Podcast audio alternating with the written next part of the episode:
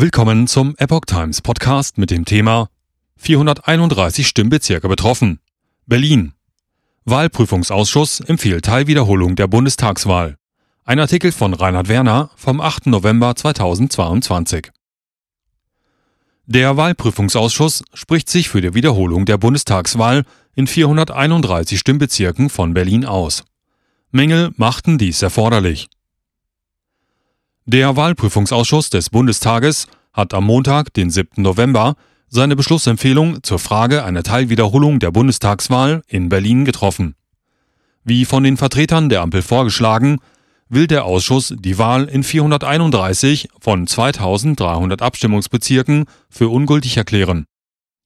In den betroffenen Stimmkreisen sollen Erst- und Zweitstimmen noch einmal abgegeben werden. Voraussichtlich am Freitag wird das Bundestagsplenum über die Beschlussempfehlung abstimmen. Grund für den Schritt sind eine Reihe von Pannen bei den Wahlen in Berlin im September 2021.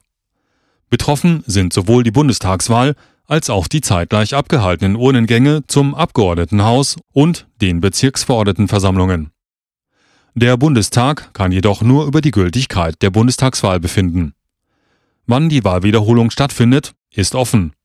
Gegen den Bundestagsbeschluss kann noch das Bundesverfassungsgericht angerufen werden. Linke kann aufatmen. Ihre Direktmandate sind nicht gefährdet. Gravierende Auswirkungen auf die Mehrheitsverhältnisse im Bundestag sind von der Wahlwiederholung nicht zu erwarten. An der strukturellen linken Mehrheit in der Stadt ändert sich auch jüngsten Umfragen zufolge nichts. Allenfalls könnte sogar die CDU ein Direktmandat einbüßen.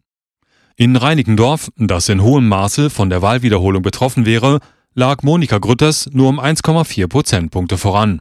Allerdings wäre sie als Listenerste auch für diesen Fall abgesichert. Aufatmen kann auch die Linkspartei. Sie hatte auf Bundesebene die 5%-Hürde verfehlt und konnte nur dank dreier Direktmandate ihren Einzug in Fraktionsstärke retten. Zwei der drei Stimmenkreismandate hatte sie in Berlin erzielt. Jenes von Gregor Gysi in Treptow-Köpenick ist solide abgesichert. Knapper sind die Mehrheitsverhältnisse in Lichtenberg, wo Gesine Lötsch mit 25,8 Prozent den Einzug schaffte. Allerdings hatte es in beiden Stimmkreisen nur wenige Wahlfehler gegeben, weshalb die Wahlwiederholung dort auch nur in einzelnen Stimmbezirken stattfindet. Signifikante Auswirkungen auf das Erststimmenergebnis sind dadurch nicht zu erwarten. In Pankow könnte jedoch ein grünes Direktmandat in Gefahr sein. Dort sollen die Wahlberechtigten in 142 von 175 Wahllokalen noch einmal abstimmen. Stefan Gelbhaar liegt dort derzeit etwa vier Prozentpunkte vor dem SPD-Kandidaten Klaus Mindrup. Der Tagesschau zufolge könnten zwei über diese Liste gewählten Abgeordnete wieder aus dem Parlament fliegen, wenn die Partei zwei Direktmandate holt.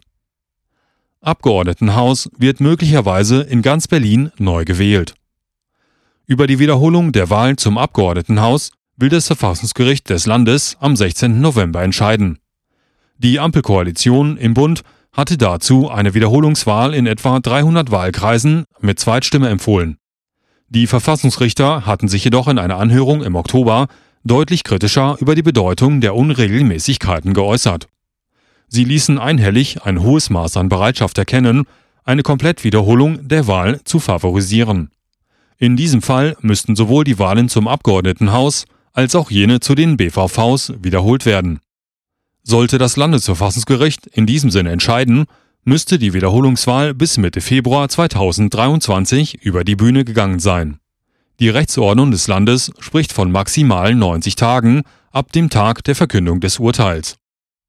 Die Präsidentin des Landesverfassungsgerichts, Ludgera Selting, sprach von einer Vielzahl schwerer Wahlfehler bei der Vorbereitung und Durchführung der Wahl.